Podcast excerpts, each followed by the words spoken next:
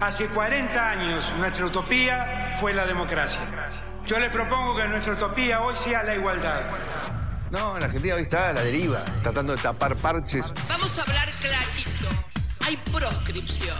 La grieta famosa, que es un invento de la política para generar odio y desde ahí conseguir más votos. Vas a meter preso a Videla. A todos los responsables. Estamos trabajando en armar una estrategia para enfrentar la izquierda a nivel internacional. La izquierda tiene que pelearla y la peleamos todos los días. Si vos le tenés bronca, le tenés que pelear, pelear o que tenés bronca, pero lástima a nadie. La moneda ya está en el aire. Empieza cara o seca en FM Concepto.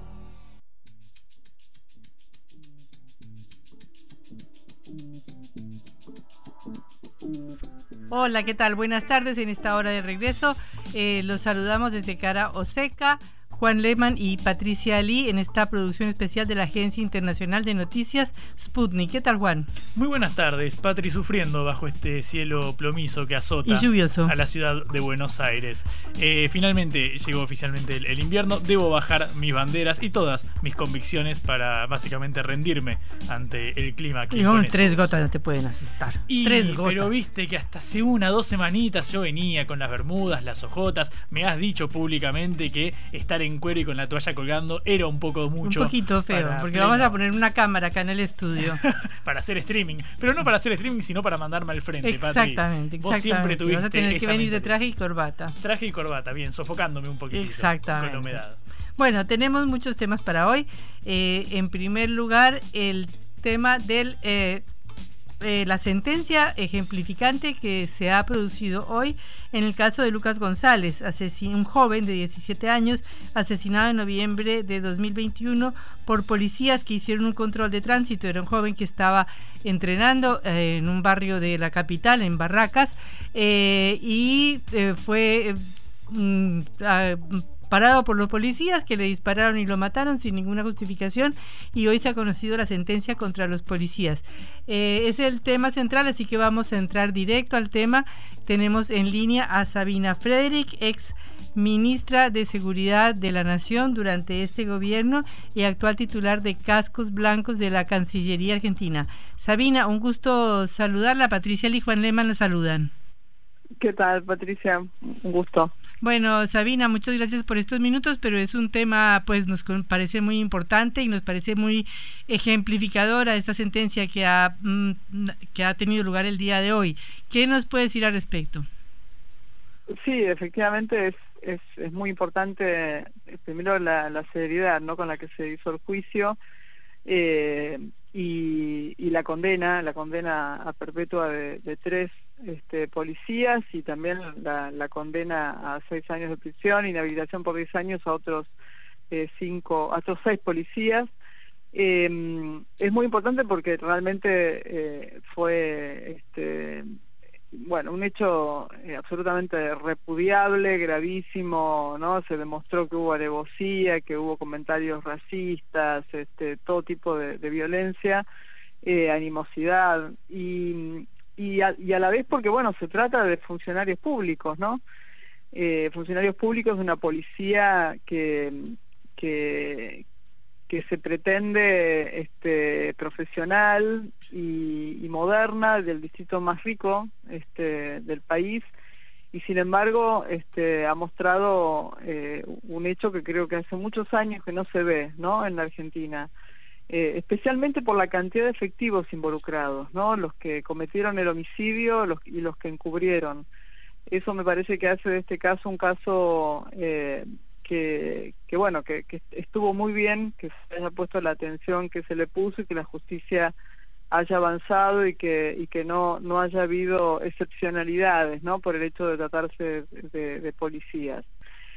Solo que yo agregaría algunas cuestiones más. Eh, yo creo que este, al tratarse de, un número tan significativo de policías involucrados, de varias brigadas y bueno y de otras eh, de otras dependencias, eh, yo creo que la justicia debería haber ordenado eh, a la institución policial y al gobierno de la ciudad medidas que previnieran estos casos, ¿no? Porque, insisto, no es, un, no es un policía acá el problema, suelto, ¿no? Eh, no es Chocobar, eh, es un grupo bastante numeroso de policías que terminan participando de este, de este hecho. Y creo que esto amerita un, un señalamiento hacia, este, hacia la construcción política de, de la fuerza policial de la Ciudad de Buenos Aires, para que introduzca, bueno, este, cambios que prevengan hechos como este, como este en el futuro. Sabina, ¿cómo estás? Buenas tardes. Acá Juan Leman te saluda. Eh, quiero eh, preguntarte porque justamente, bueno, vos cuando estuviste a cargo de la cartera de seguridad de la Nación entre eh, diciembre del 19 y septiembre del, de, 2021, bueno, sufriste distintos embates desde personas o pertenencias políticas que identificadas más con un sector del ala, del ala dura, digamos, o de la mano dura en pos de un mayor punitivismo. Quiero preguntarte si crees que son esas mismas posturas las que terminan legitimando el accionar eh, de los policías cuando, bueno, ante la demonización de cualquier persona que sea atacada por, por las fuerzas de seguridad, termina inmediatamente en un respaldo a, los efectivos por más que no se haya concluido una, una investigación. ¿Cómo lees este fenómeno eh, a partir de tu experiencia? Sí, en general esos comentarios crean una atmósfera que habilita, no, no, no hay una relación directa, pero habilita prácticas policiales, prácticas de policías este, porque no son prácticas profesionales, no es mano dura, esto no es mano dura, esto es homicidio, ¿no? Eh, me parece que hay una confusión también. Una cosa es hacer cumplir la ley y otra cosa es este, hacer, digamos, matar, ser asesino, digamos. No hay ninguna conexión entre una cosa y la otra. Pero yo sí creo que los comentarios eh, de algunos este, referentes políticos eh, eh, comentarios irresponsables crean un clima que alienta, ¿no? Alienta a quienes están al borde de, este, de, la violencia, ¿no? No quiere decir, por eso digo, no hay una conexión directa, pero sí este, podemos rastrear en la historia, inclusive de la, de la gestión de Bullrich, episodios este, que, que sucedieron temporalmente próximos, algunas declaraciones de ella eh, a favor de este, bueno, la dureza, la firmeza, acabar, salir, eliminar, ¿no? Este, todas esas, palabras que hoy estamos este, escuchando en campaña. Eh, pero hay algo que me parece que es importante, que, está ligado con esto, que es eh, la falta de responsabilidad política, de hecho, como, como, como el que sucedió, bueno, que terminó con la vida de Lucas González. Eh, bueno, yo me he dedicado muchos años a, trabajar y estudiar a la y los policías, gendarmes, etcétera, y, no solo en Argentina, en otros países del mundo termina siendo un buen chivo expiatorio.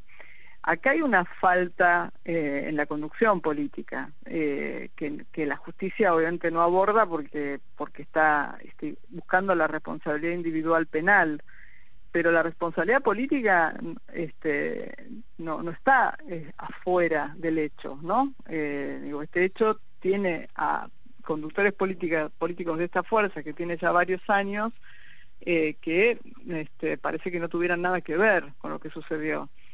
Y, y no tenemos instrumentos, por eso digo que hubiera sido importante que la justicia hiciera algún señalamiento a la institución para que las autoridades políticas introduzcan este, o, nuevos contenidos de capacitación, instrucciones que no existen, eh, o un programa de uso racional de la fuerza, como tiene el Ministerio de Seguridad de la Nación, que la ciudad no tiene, y es un programa que no solo está pensado para proteger a la ciudadanía, sino también para proteger a los policías cuando eh, ocurren hechos en donde ellos este, pueden ser responsables penales como pueden no serlo, pero igual entran en un proceso penal. Eh, y eso no existe en, la, en el gobierno de la ciudad de Buenos Aires. Eh, y hemos visto muchas circunstancias que este, no terminan con, con un muchacho, un joven asesinado a manos de la policía, pero que muestran los niveles de violencia, agresividad y falta de profesionalismo que tiene ¿no? también la policía de la ciudad en algunos de sus este, sectores, áreas, etcétera.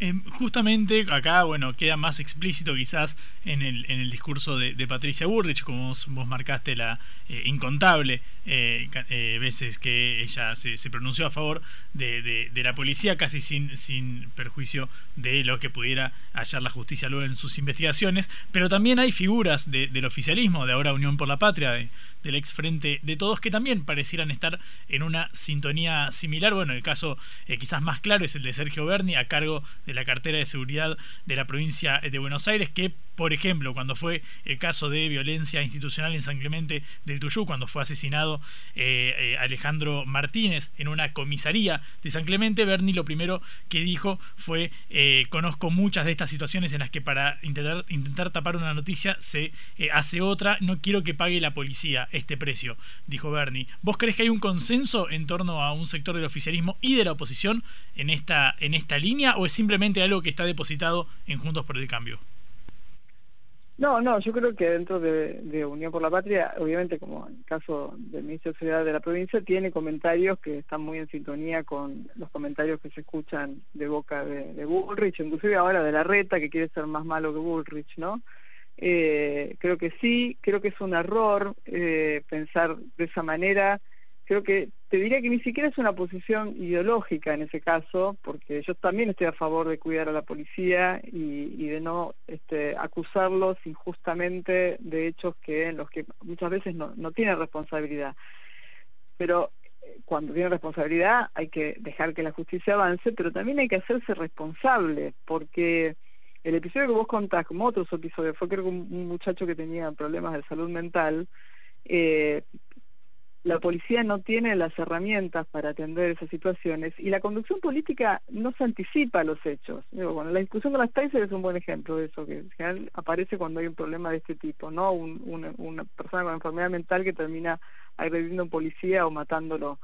Eh, no, no, no se trata de, de, tapar una noticia con la otra, sino se trata de asumir una responsabilidad política que le toca a cada uno para que la policía a su cargo, que tiene la delegación del uso de la fuerza del Estado, o sea, de la ciudadanía, actúe profesionalmente. Y si no lo hace, no solo hay que dejar que la justicia actúe, también hay que revisar la política hacia el sector.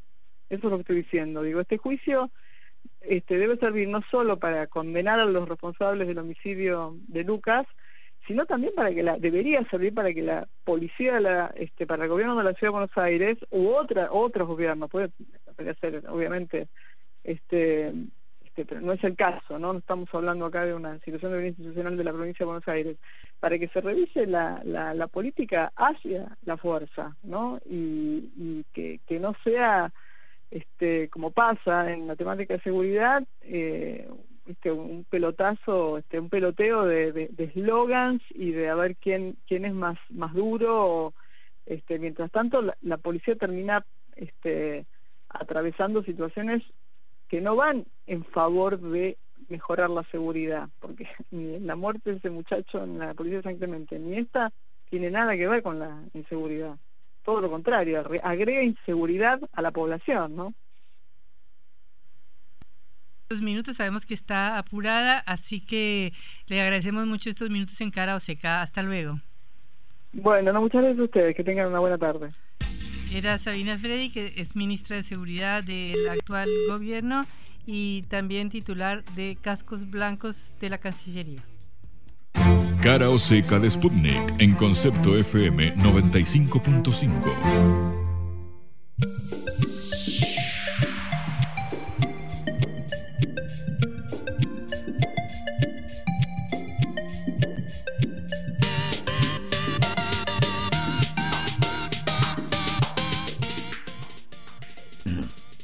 Desordenamos un poquito el programa para escuchar las palabras de Sabina Freddy, que por supuesto son muy importantes, de manera que ahora vamos a hacer un comentario sobre eh, una buena noticia para Argentina, que es el aumento de la inversión extranjera directa. El año 2022, eh, la inversión extranjera directa creció en el país 123.2% respecto de 2021 y llegó a un total de 15.408 millones de dólares el mayor nivel en 10 años, según informa la Comisión Económica para América Latina y el Caribe, CEPAL. Este total, que es muy importante en una situación dramática como la que venimos hablando siempre de Argentina, donde siempre damos malas noticias, donde siempre hablamos de las cifras terribles de inflación del 114%, donde estamos eh, cruzando los dedos para que eh, la cifra de inflación del mes de junio haya sido menor que la del mes anterior. Es decir, en una situación en que estamos pensando cuánto vale el dólar, que hoy ya llegaba a los 500 pesos por fin, llegaba más o menos a ese límite un poquito terrorífico, y cuando estamos, bueno, viendo todos los problemas que hay por la sequía, por la falta de dólares que ingresan, etcétera, tenemos esta noticia buena de que a pesar de todo, a pesar de todos estos problemas que tiene la economía argentina, a pesar del cepo que no deja sacar los dólares por fuera del país para los inversores, etcétera, se produjo este salto en las inversiones extranjeras. No fue una casualidad, como dice mm, Cristina Kirchner, fue algo que sucedió en toda la región. En toda América y el Caribe eh, se produjo un aumento de 55.2% interanual y alcanzó toda la inversión extranjera directa en el subcontinente, es decir, en América Latina, el valor de 224 mil millones de dólares, que es el máximo valor desde que se llevan registros siendo que el año pasado la inversión extranjera directa retrocedió en el mundo un 12% y solo fue de 1.9 billones, billones latinos de dólares.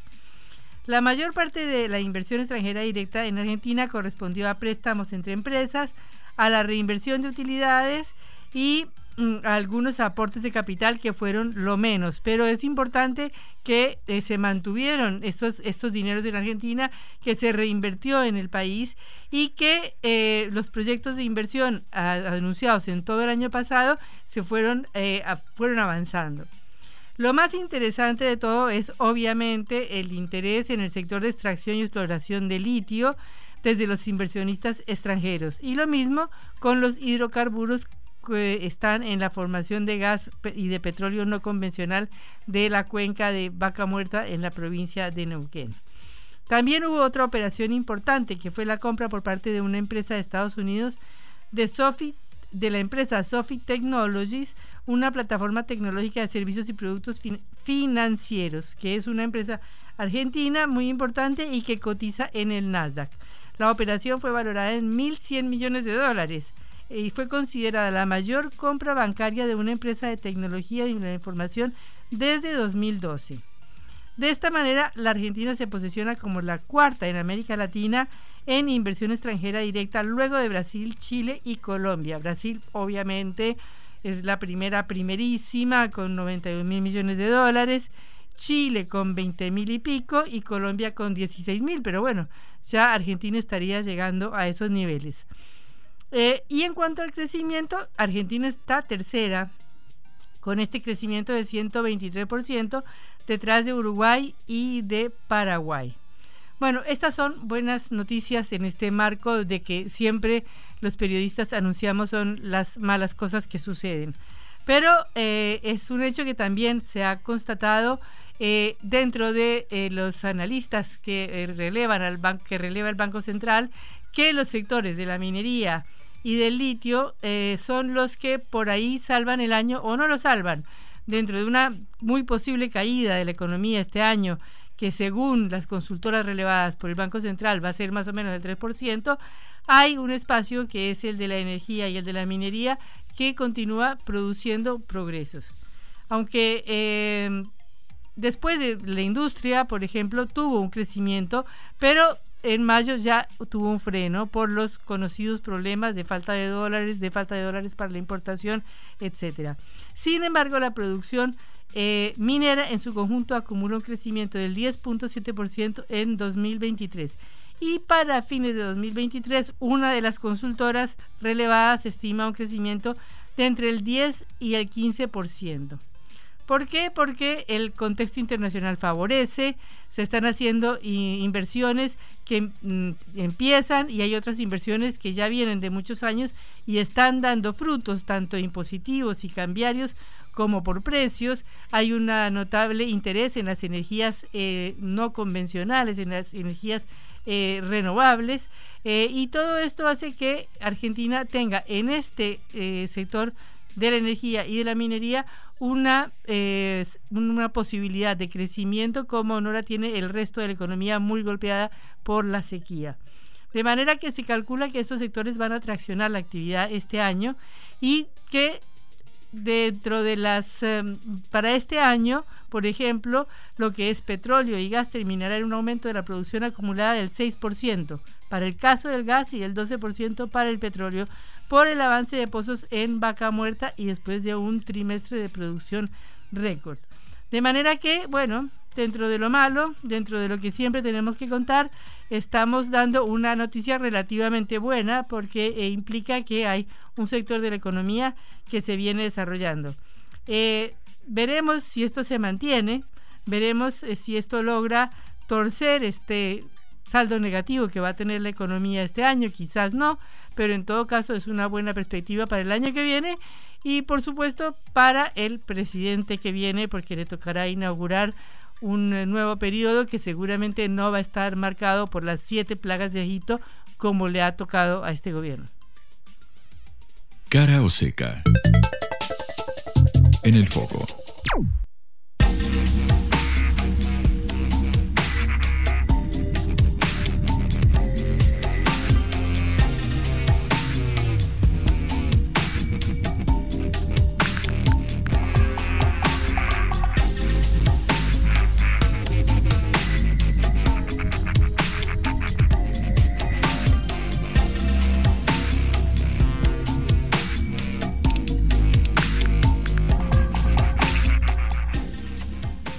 Volodymyr Zelensky, el presidente de Ucrania, ha fracasado en su esfuerzo de último momento para garantizar que la OTAN eh, invite a Ucrania a vincularse a la Organización Atlántica, después de que los líderes de los 31 países firmaron hoy una declaración que no da un marco seguro ni un eh, seguro plazo para que eh, el país ingrese a la alianza militar. El presidente ucraniano, muy frustrado, acusó a Joe Biden y a otros dirigentes presentes en la cumbre de la capital lituana, Vilnius, de mostrar falta de respeto y se quejó de que no había ninguna voluntad para invitar a su país a vincularse. Eh, pero bueno, esta intervención dramática de Zelensky que realizó hoy martes eh, hacia el mediodía no tuvo ningún impacto en el comunicado final de la cumbre que se fue emitido un poquito después y que decía que mientras que el futuro de Ucrania es en la OTAN algún día como el horizonte, la alianza solamente extenderá una invitación a Ucrania cuando Kiev haya completado ciertas reformas democráticas y de seguridad. En su declaración, Zelensky dijo después del comunicado, Hoy me vine para acá a hacer este viaje con fe en las decisiones, con fe en los socios, con fe en una NATO muy fuerte, en una OTAN que no dude y que no gaste tiempo y que no mire hacia atrás y que no se deje perseguir por ningún agresor. Y me gustaría que esta fe que yo tengo se convirtiera en confianza. Sin embargo, el comunicado final refleja la oposición de Alemania y de los Estados Unidos de hacer un compromiso firme que pudiera llevar a una escalada con Rusia y porque si Ucrania, fuera permitida a vincularse a la OTAN mientras que el conflicto continúa, eh, pues es un hecho que se aplicaría el artículo de la OTAN que dice que un ataque contra un miembro de la OTAN es un ataque contra todos los miembros y activaría la respuesta militar de la OTAN. Eso por supuesto que la OTAN no, no, no está dispuesta a hacerlo, aunque todos sabemos que por la izquierda la OTAN es la que garantiza completamente el armamento, el entrenamiento y todo lo que tiene que ver con la provisión de armas militares a Ucrania, desde aviones de combate, desde tanques, desde la inteligencia, desde la planificación que se realiza toda en Alemania, en las instalaciones de la OTAN, o en el Reino Unido y en Polonia, donde se entrenan a todos los soldados de Ucrania, y, desde los mismos Estados Unidos que acaba de decidir que va a mandar municiones de racimo que están prohibidas por un tratado internacional a Ucrania porque ya se agotaron todos los depósitos de municiones de Europa y de Estados Unidos, de tanto que le han enviado a Ucrania, que sigue sin avanzar dos o tres kilómetros en su famosa contraofensiva. De manera que eh, esta noticia pues no es nueva, era esperada, nadie pensaba jamás que se iba a hacer un compromiso firme de que Ucrania ingrese a la OTAN, pero sabemos que por la izquierda eh, se está garantizando a Ucrania un apoyo militar muy fuerte de las principales naciones, precisamente del bloque atlántico, aunque no se le dé el ingreso. Déjanos tu mensaje 11 60 29 0955. 24 horas, la información que necesitas junto a la mejor música. Concepto 95.5. Periodismo en FM. Reflexión y análisis de las noticias que conmueven a la Argentina y al mundo.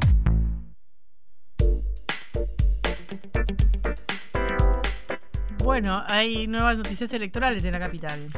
Efectivamente, Patrick, como siempre nos tiene acostumbrado la política eh, argentina a este factor de la judicialización de las candidaturas. En este caso, la novedad del día de la fecha es que la Corte Suprema de Justicia de la Nación se declaró incompetente para resolver las impugnaciones a la eh, candidatura de Jorge Macri para la ciudad de Buenos Aires. El primo del expresidente Mauricio Macri, que viene de ser intendente de Vicente López, acá en la provincia de Buenos Aires, eh, cruzó la General Paz, se vino a la ciudad como ministro de gobierno de eh, Horacio Rodríguez Larreta y bueno, a raíz de esto fue impugnada su eh, candidatura por legisladores de la izquierda, del frente de izquierda, que decían no cumple con los requisitos para presentarse porque, bueno, viene de ser justamente intendente de otra provincia y no residir en los últimos cuatro años en la ciudad de Buenos Aires. Finalmente, el caso fue elevado al máximo tribunal del país que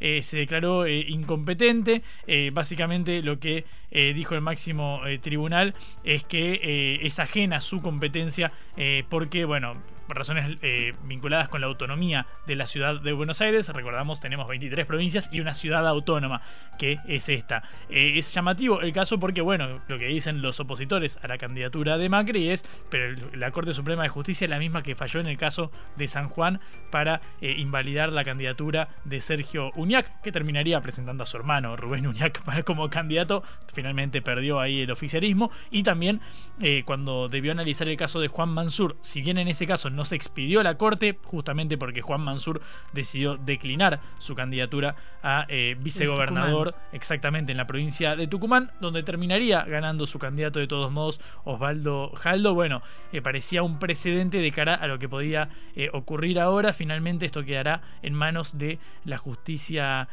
porteña, la justicia de la ciudad de Buenos Aires, por eso es casi una luz verde, se, se dice, nosotros veníamos comentándolo en este espacio, todo indicaba que eh, finalmente Jorge Macri podría presentarse. ¿Por qué es importante esto? Bueno, básicamente porque el PRO, el partido por el cual irá eh, Macri, es el espacio que gobierna desde hace 16 años la ciudad de Buenos Aires. Pareciera haber una hegemonía amarilla en el distrito más rico eh, del país. Y bueno, en caso de ganar las primarias contra Martín Lustó, el otro candidato de Juntos por el Cambio, en este caso por parte de la Unión Cívica Radical, todo indicaría que tiene un escenario favorable para enfrentarse al candidato de Unión por la Patria, a Leandro Santoro, a la izquierda y el resto de contendientes en este marco. Bueno, eh, la noticia entonces es que eh, la Corte no va a expedirse en torno a esto, eh, es incompetente, lo hizo en un escrito de ocho páginas con la firma de tres de los cuatro jueces de la Corte Suprema, Horacio Rosati, Carlos Rosenkrantz y Juan Carlos Maqueda. El único que no votó fue Ricardo Lorenzetti por un pedido de, de licencia. Recordamos ahora son cuatro los integrantes del máximo tribunal tras el retiro de Elena Hayton de Nolasco. Bueno, de los cuatro integrantes, tres votaron para determinar que la Corte eh, es incompetente para resolver la candidatura de Jorge Macri. Todo queda en manos de la justicia porteña y pareciera avecinarse una luz verde para que finalmente el ex intendente de Vicente López pueda participar de las elecciones a jefe de gobierno porteño. La vuelta al mundo en la vuelta a casa.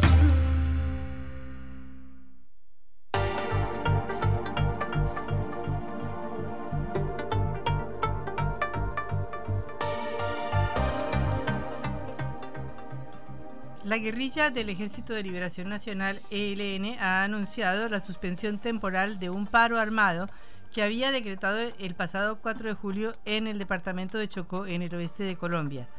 La Defensoría del Pueblo le había pedido al ELN que ponga un fin definitivo a la violencia desatada en la región, que ha afectado a unas 9.000 personas de 52 comunidades, y además había asegurado que el paro armado era una muestra de la gravedad de la situación. El paro se había anunciado por parte del ELN a pesar de que había pactado un alto al fuego con el gobierno por la muerte de un hombre tras una incursión violenta del Clan del Golfo, este grupo criminal heredero de las Autodefensas Unidas de Colombia, AUC, que se había mostrado al principio interesado en participar en las propuestas de diálogos de paz del presidente Gustavo Petro, pero Petro acabó descartando una posible tregua ante la continuación de la actividad de este grupo. Estamos en línea con el senador Robert Daza de Colombia para hablar de esto y también de otros temas muy importantes eh, sobre la política de Gustavo Petro frente a, eh, a la paz y frente al campesinado. Eh, senador, un gusto saludarlo, Patricia Lee y Juan Lehmann desde Cara Oseca, acá en Buenos Aires. Bueno, un abrazo Patricia, un abrazo Juan, eh, un abrazo para todos los oyentes, en especial para todo el pueblo argentino. Contento de estar aquí en esta conversación con ustedes. Bueno, eh, mucho gusto. Nosotros queremos saber, en primer lugar, esto que pasó con el paro armado del ELN, cómo se resolvió, cómo se está resolviendo, y después pasamos a otros temas. Bueno, eh, la referencia que te doy es por noticias, ¿no? Porque pues este es un territorio muy grande, yo pertenezco a un territorio que es el suroccidente, eh, frontera Ecuador-Colombia. Eh, vengo de una gira por allá en, en, en, estos territorios con hablando con las comunidades campesinas, pues no de celebrando esta noticia de que se reconoce en la Constitución al campesinado como sujeto de derechos y de especial protección eh, no tenía conocimiento de este paro, pero pues, o sea, te digo que hay muchos territorios, ¿no? Por ejemplo, como el Chocó, como Arauca, como Catatumbo, sur de Bolívar, región de ríos que, que se la conoce, nuestro territorio del suroccidente, ¿no? El departamento de Nariño, departamento del Cauca, eh, hay zonas donde viven casi que de manera permanente en paro.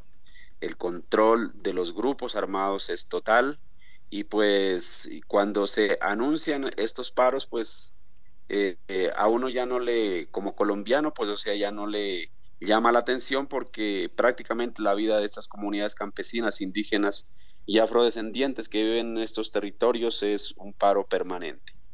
Y bueno, entonces hablemos ahora sí de este acto legislativo que reconoce al campesinado como sujeto de derechos en Colombia. ¿De qué se trata esto? Eh, con la vía campesina desde el 2008 se había planteado la Carta de los Derechos de los Campesinos y Campesinas. Se lo puso en incidencia en las Naciones Unidas, el cual pues produjo ya en el 2018 la Declaración de los Campesinos y Campesinas y otros pobladores rurales. Y eso sirve de base para que desde el 2013 el Coordinador Nacional Agrario, que es una plataforma de articulación de 22 departamentos acá de organizaciones campesinas, Em, decidamos eh, lanzar un candidato al, para el Senado de la República, con la fortuna que pudimos ganar ese senador que se llama Alberto Castilla, y él llevó la tarea de llevar eh, esta propuesta al Congreso de la República para que como campesinos y campesinas seamos reconocidos como sujetos de derechos y de especial protección en la Constitución colombiana. Este fue un acto legislativo que siete veces lo hundieron los partidos tradicionales, los partidos de derecha y los gobiernos anteriores. Hoy, en esta octava vez, con el gobierno de Gustavo Petro como apoyo y la bancada del pacto histórico, logramos que se aprobara este reconocimiento del campesino como sujeto de derechos y de especial protección en la constitución política de Colombia. Esto quiere decir que el gobierno colombiano como regente del Estado está obligado a decidir una política pública que ampare los derechos del campesinado.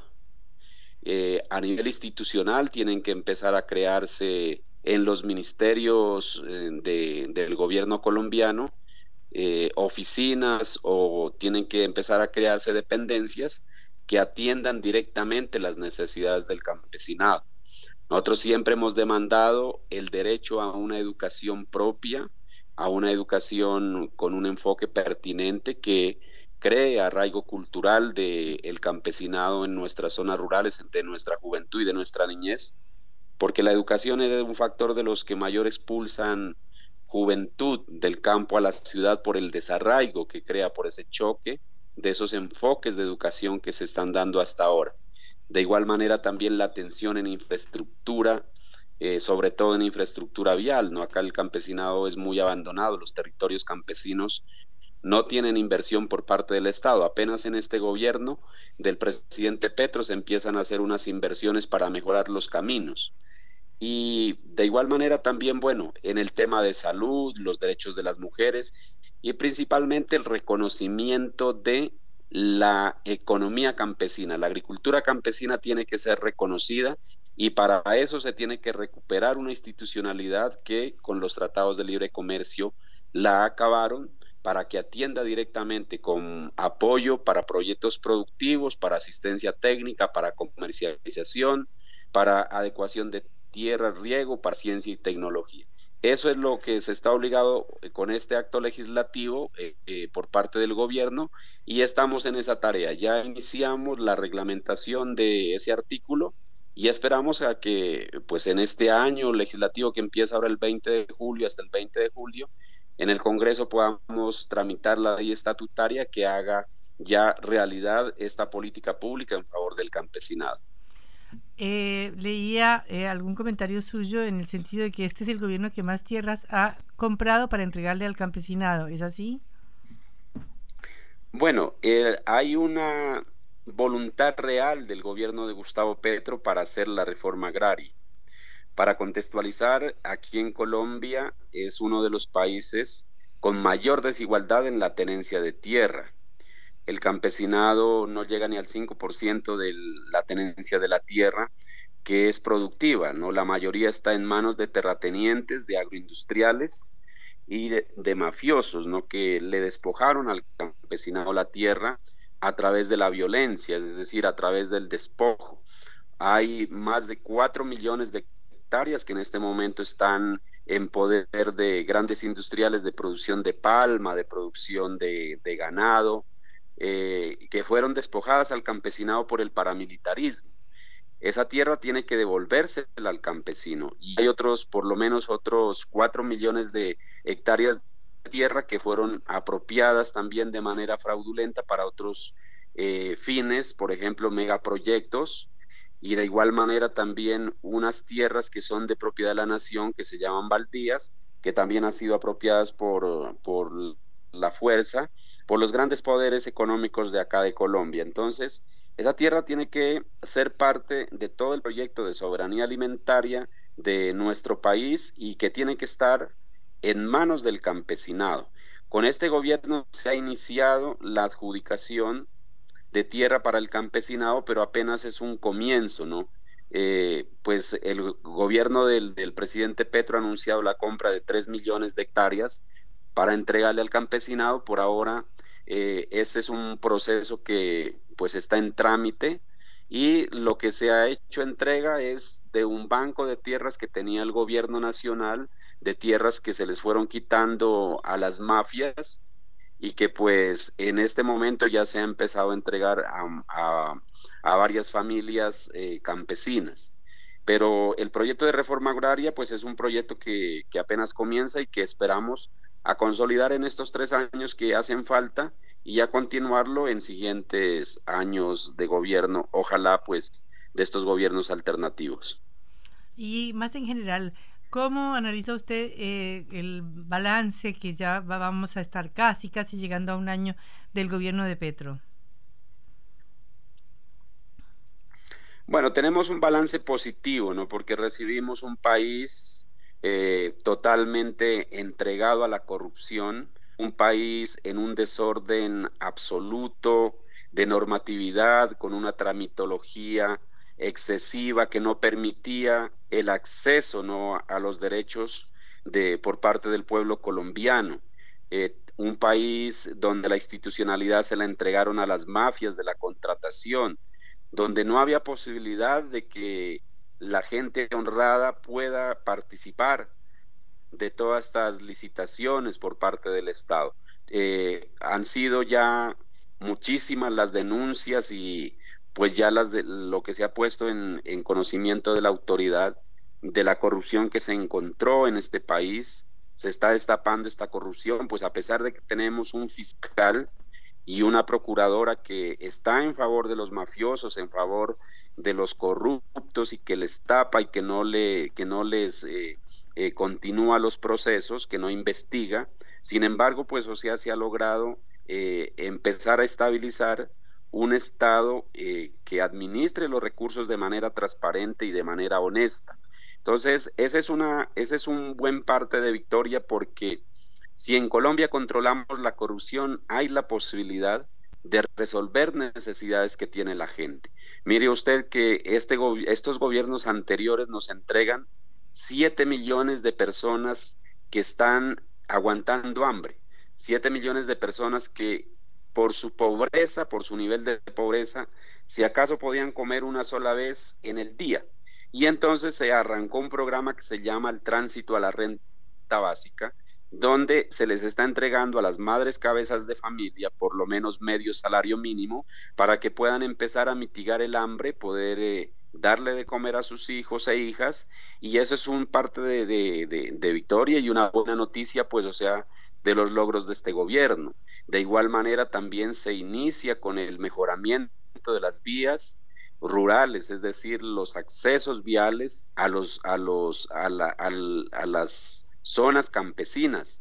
Eso es importantísimo también.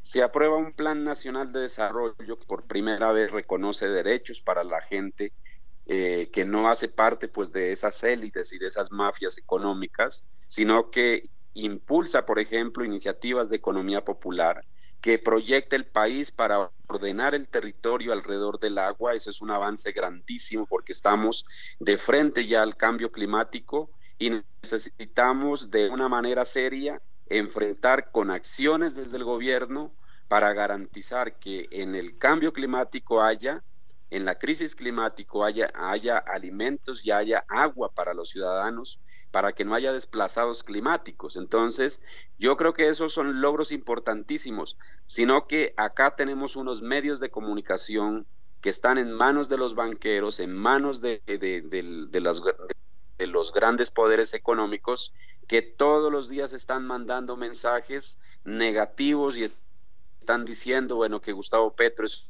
un fracaso, que Gustavo Petro no miente, pero la realidad es otra cosa. Ellos no quieren mostrar los avances que se tiene ya de gobierno y de legislación en poder, eh, digamos, en, en función de, de, las clases más desfavorecidas. Se tuvo un problema con pasar unas reformas que son importantes para alcanzar la equidad en este país. Por ejemplo, la reforma a la salud, la reforma pensional, de donde se van a recaudar los recursos para darles una pensión de vejez digna a los a los a las personas adultas, a las personas mayores que no tienen capacidad de cotizar, igualmente la reforma la reforma laboral.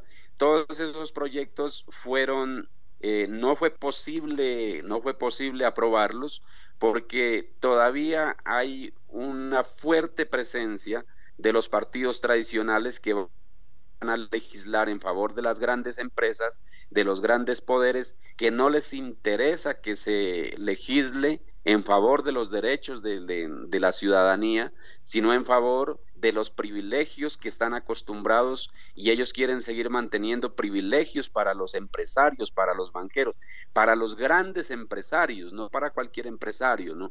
Para las multinacionales. Y pues eh, desafortunadamente estas tres reformas no se las pudo pasar, pero vamos a darle continuidad ahora a partir del 20 de julio, que se instala el segundo periodo legislativo y estamos llamando al, al pueblo colombiano para movilizarse, para apoyar estas reformas, porque no puede ser que porque eh, unos voceros de estos de estas de estas mafias y de estas grandes empresas se oponen, pues o sea, se le, se le condene al pueblo a tener una salud pésima, un pésimo servicio de salud, a no poder tener acceso a una pensión de vejez y a estar sometidos a un régimen laboral de explotación por parte pues de los grandes empresarios. Entonces vamos en eso, pues eh, el 20 de julio volvemos otra vez a insistir con estas reformas y tendremos que seguir insistiendo pues hasta que algún día lo logremos.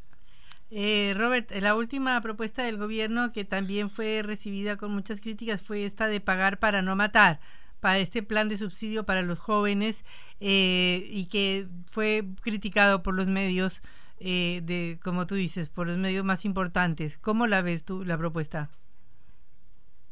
Bueno, mire, acá nosotros hemos vivido en un, eh, en, un ambiente, digamos, en un contexto de guerra permanente y de violencia permanente. Acá los partidos, la ultraderecha y la derecha recalcitrante siempre han hecho alarde que a través de la fuerza es como se va a conseguir la paz. Mire usted que acá venimos en el tema guerrillero, por lo menos desde la década del 90, haciendo desmovilizaciones de grupos guerrilleros. Yo creo que acá se han desmovilizado eh, yo creo que van como unos siete o nueve grupos guerrilleros, organizaciones guerrilleras tan grandes como las FARC, que ustedes la reconocen y era reconocida a nivel internacional. Y nada de eso ha funcionado. Hubo unas desmovilizaciones de esos grupos paramilitares, ha habido desmovilizaciones de bandas criminales. Sin embargo, eh, somos el, el país de, de Latinoamérica con mayor índices de, de violencia, con mayores índices de homicidios, de asesinatos, pues en general. Entonces hay que buscar otras medidas para que las juventudes que no tienen, no, no les han dejado los gobiernos anteriores otras opciones diferentes a la violencia, puedan regresar a la vida, eh, a la vida civil y puedan regresar a la legalidad, puedan regresar a unas economías que les brinden eh, pues una vida digna y a una sociedad donde ellos a partir del estudio, a partir de la formación y de un trabajo digno, de un trabajo decente se puedan sostener. Entonces hay que hacer propuestas para evitar que siga el derrame de sangre y eso es lo que no le gusta a la clase tradicional, a la ultraderecha, a la derecha colombiana, porque ellos han hecho de la muerte un negocio, ellos han hecho de la enfermedad un negocio, ellos han hecho de la, de la criminalidad un negocio. Entonces a ellos no les interesa que las bandas criminales eh, se, se acaben, sino que a través de esas bandas criminales ellos poder seguir acumulando capital. Por eso apoyamos toda iniciativa que el presidente Petro eh, proponga para lograr conseguir la paz y lograr conseguir la tranquilidad en nuestro país Colombia. Eh, Robert, muchas gracias por estos minutos con Cara Seca. Hasta luego. Bueno, muchísimas gracias Patricia. Un abrazo para todos los oyentes, para ustedes, todo su equipo de trabajo. Mil gracias. bendiciones. Hasta luego. Robert Daza, senador por el Polo Democrático en Colombia, hablándonos de todas las iniciativas del gobierno de Gustavo Petro, especialmente hacia el campesinado. Cara o seca. Te contamos lo que otros callan.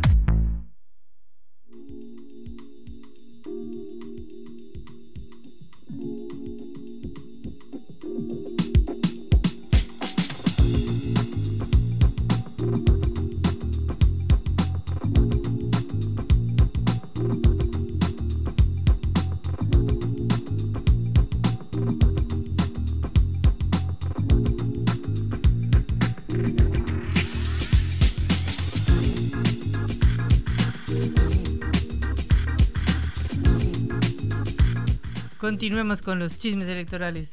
Patri, pareciera ser que las luchas palaciegas no tienen fin en este bendito país. Uno trata de escapar cada tanto a la interna, meterse en temas que realmente son importantes, como el cual con el que abrimos el programa, perdón, eh, recién pasadas las 17, pero lo cierto es que siguen las internas a uno y otro lado del campamento en el cual uno pregunte, porque resulta ser que en Juntos por el Cambio, en el PRO, eh, mejor dicho, en Juntos por el Cambio hay dos fórmulas para la presidencia. Por un lado, la que encabeza Patricia Burrich, la exministra de Seguridad de Macri, que está sucedida por Luis Petri, un radical de la provincia de Mendoza, y por otro lado la de Horacio Rodríguez Larreta, el jefe de gobierno de la ciudad de Buenos Aires, que está acompañado por Gerardo Morales, el gobernador de la provincia norteña de Jujuy, de la que tanto venimos hablando.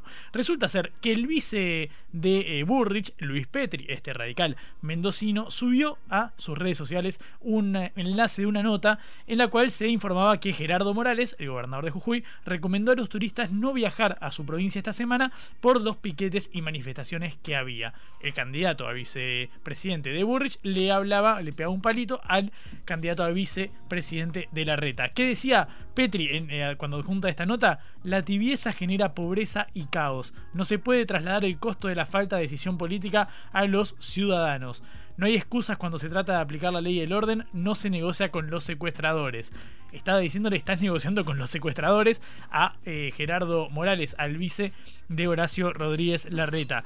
Obviamente eh, la respuesta no tardó en llegar eh, y el, por la tarde recién Gerardo Morales, el gobernador de Jujuy, le responde al candidato a vice de la otra fórmula de su misma interna y dice, estimado Luis Petri, lamento que intentes aprovecharte de esta situación, lo entiendo porque somos rivales, pero debemos recordar que después del 13 de agosto, después de las primarias, vamos a tener que trabajar juntos por el país. Todos los que cometieron excesos y delitos en Jujuy pagarán las consecuencias y muchos irán presos. La paz de Jujuy no se negocia. Cuando visites Jujuy comprenderás por qué le estaba diciendo vos estás criticando desde Mendoza y ni conocés lo que pasa en Jujuy. Aparte, aparte son los dos radicales, los dos, claro, los dos radical. de la Unión Cívica Radical, claro, en Juntos por el Cambio, en Juntos por el Cambio, los contendientes a presidente son ambos del PRO, Burrich y Larreta, y los vices de la Unión Cívica es decir, Radical. La Unión Cívica Radical tiene vocación de vice podríamos decir, ¿no? En este caso sí, bueno, a la luz de lo que sucedió entre 2015 y 2019, donde los radicales siguen recordando cómo fueron relegados en el armado gubernamental del gobierno de Mauricio Macri, pero en este caso... Claro, y, pareciera ser que sí, igual de todos modos tiene un armado muy importante, por ejemplo, en la provincia eh, de Buenos Aires, en el interior del país también están consiguiendo algunos resultados muy interesantes los eh, radicales. Habrá que ver si de ahí quien salga triunfante de la interna, Burricho Larreta, y habrá que ver qué lugar les da. Lo cierto es que en Juntos por el Cambio no parecen estar tan juntos y en la Unión Cívica Radical no parecen estar tan unidos. Y aparte, permitime otro comentario, pero lo de Jujuy es muy importante porque continuaron todas las protestas de las comunidades originarias y tienen paralizada la Ruta 9 y tienen paralizado todo el turismo en un momento en que están siendo las vacaciones de mitad de año o vacaciones de invierno, como se conoce en Argentina. O sea, están perdiendo miles y miles y miles de millones de pesos por turismo, porque el turismo no se puede desplazar. Y en ese marco es que Petri lo tilda de tibio, de alguna u otra ¿qué manera. ¿Qué quiere que haga? Es decir, no puede hacer más. Ya hizo demasiado para ser duro. Ya, claro, las manifestaciones que fueron reprimidas por la policía eh, jujeña, bueno, generaron que estuviera inserto en el centro de la agenda eh, nacional. De hecho, recordamos, hace días eh, Alberto Fernández solicitó a su ministro de Justicia, Martín Soria, que redactara un informe en torno a la inconstitucionalidad de la reforma de la legislación provincial llevada a cabo por Gerardo Morales, por el actual gobernador. Esto en cuanto a la oposición la última cortita, Patri, y con esto eh, cierro. Eh, Sergio Massa, el ministro de Economía, flamante candidato de Unión por la Patria, anunció que habrá créditos para jubilados que serán de hasta 400 mil pesos en 48 cuotas. Es decir, se podrá devolver en 48 cuotas. Obviamente es una eh, tasa subsidiada del 29% anual te dan 400 mil pesos, tenés hasta 4 años eh, para devolverlo con una tasa del 29% anual. Estamos en un país que tiene más de 110% de inflación y todo pareciera ser que va a seguir creciendo. Bueno, recomposición para los jubilados, medida de campaña hay quien la ve por distintos lugares. Lo cierto es que, bueno, es una medida para favorecer eh, a este sector. Es cierto que se está llevando a cabo, se está anunciando cuando acaba de empezar formalmente la campaña Sergio Massa después de la foto de unidad con Cristina Fernández de Kirchner y con el presidente Alberto Fernández. Sí, todos son fotos de campaña y habrá que ver qué tan efectivo es un crédito por única vez de 400 mil pesos que hoy serían 800 dólares. Sí, cerca de 800 dólares. Sí, el tipo de cambio está a 4.99 el paralelo. 4.99, está llegando, llegando. Todavía no nos alcanza el yaguareté de 500 pesos, Patri. El yaguareté sigue resistiendo los embates de la suba eh, del dólar. Claro, son 50 mil millones de pesos los que serán asignados a este programa de crédito que eh, alcanzará, en caso de solicitarlo, a eh, casi 8 millones de jubilados y pensionados. Básicamente, bueno, nosotros sabemos que por las distintas fórmulas de movilidad jubilatoria que se instrumentaron durante el gobierno de Macri y que se volvieron a instrumentar en este gobierno de Alberto Fernández, los jubilados terminaron perdiendo. Para quienes cobran la mínima, la jubilación mínima, suele darse, bueno, por lo general un bono para intentar compensar la pérdida de poder adquisitivo ante la inflación galopante. El tema es que si cobras eh, apenas el doble de, la mínima, que tampoco es una jubilación para tirar manteca al techo, y bueno, venís perdiendo contra la inflación, bueno, en ese marco se anuncia este eh, crédito de hasta 400 mil pesos para devolver en hasta 48 cuotas con una tasa subsidiadísima del 29% anual, Patrick. Bueno, algo es algo nos despedimos. Hoy ya se termina este día con un poco de lluvia. Esperemos que mañana esté un poquito mejor, aunque siguen anunciando un poquito de frío. Tampoco es tanto, aunque Juan se queje.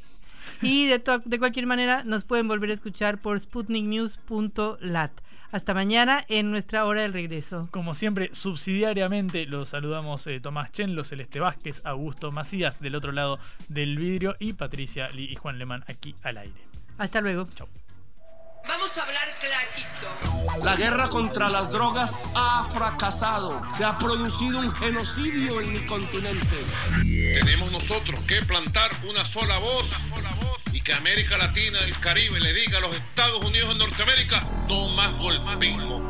Y se aplica lo que decía Tolstoy, un gobierno que no procura la justicia no es más que una banda de malhechores. Qué cosa rara que diga gracias a la vida a pesar del dolor, porque mi hija dio la vida sabiendo que había que cambiar.